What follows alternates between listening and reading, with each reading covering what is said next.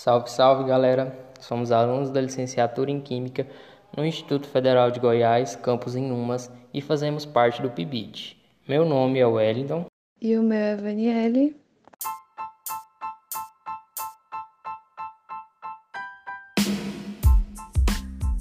Viemos produzir este podcast com o objetivo de apresentar algumas das diversas situações onde a química está presente em nosso dia a dia com foco em algumas reações químicas bastante comuns em nosso cotidiano. Nosso podcast será dividido em duas partes, sendo que na primeira eu estarei aqui apresentando alguns conceitos, exemplos e por fim uma sugestão de experimento para vocês praticarem um pouco daquilo que será apresentado. E a segunda parte será apresentada por nossa colega Vanielle. Então, galera, bora lá? Pois bem, pessoal, Primeiramente, precisamos entender o que são as reações químicas. As reações químicas são processos onde determinadas substâncias, ao entrarem em contato com outras substâncias, reagem entre si pela quebra e formação de ligações, resultando assim em novas substâncias. Beleza, a questão agora é: onde isso está presente no meu dia a dia? Na realidade, as reações químicas estão presentes nas mais diversas situações, como por exemplo, em nossa digestão, quando cozinhamos e até em situações mais simples, como quando acendemos uma vela. Neste podcast, procuramos apresentar de maneira bem simplificada algumas dessas situações. A primeira reação a ser trabalhada aqui será a reação de oxirredução.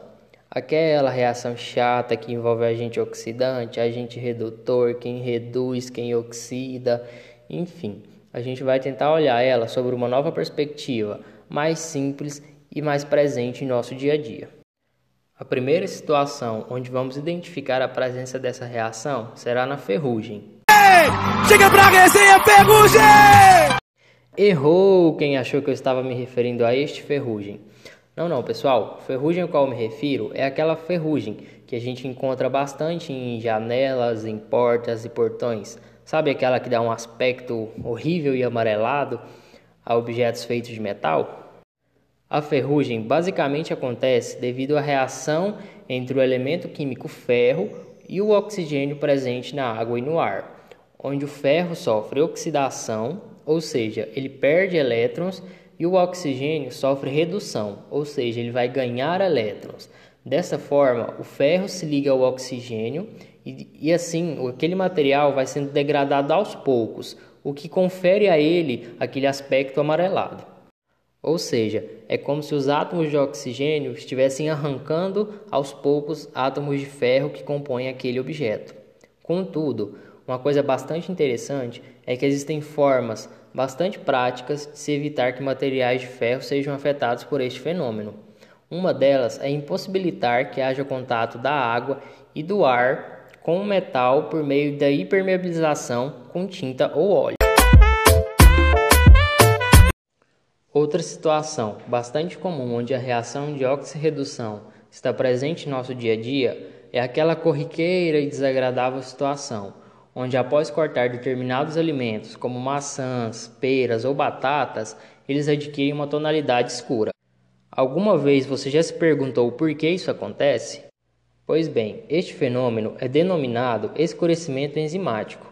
Ele acontece devido a reações catalisadas por enzimas ao entrarem em contato com compostos fenólicos, que são compostos bastante comuns em frutas, verduras e hortaliças. Esse processo é bastante favorecido por danos físicos a essas frutas e vegetais. Isso acontece porque as enzimas de seus substratos estão em compartimentos celulares diferentes com esses danos, esses compartimentos são destruídos e as enzimas entram em contato com os compostos fenólicos e, na presença de oxigênio, oxida os mesmos, produzindo um pigmento escuro, a melanina, o que confere a essas frutas e vegetais aquele, aspecto escuro e desagradável.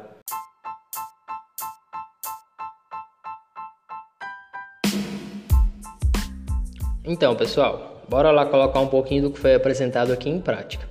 Para realizar esse experimento, a gente vai precisar de um pedaço de algodão, cerca de uma colher de óleo, dois pregos novos ou que não estejam enferrujados e três copos, sendo que um deles tem que estar seco e um pouco d'água. Então, o primeiro passo para realizar esse experimento vai ser untar um dos pregos com óleo e colocar ele dentro do copo seco. Em seguida, a gente vai umedecer o algodão e colocar ele dentro do segundo copo. No terceiro copo, a gente vai colocar um pouco d'água e vai acrescentar o último prego lá dentro. A gente vai guardar esses copos e observar eles depois de três dias. Passado esse tempo, a gente vai perceber os seguintes resultados. O primeiro prego ele não vai ter enferrujado, porque ele vai estar untado com óleo e isso vai impedir o contato entre o ferro e o oxigênio, o que não vai permitir que aconteça a ferrugem. O algodão também não vai enferrujar em função de não ter átomos de ferro em sua composição. Já o segundo prego, ele vai ter enferrujado bastante, em função de ter sido muito exposto ao oxigênio presente tanto na água quanto no ar.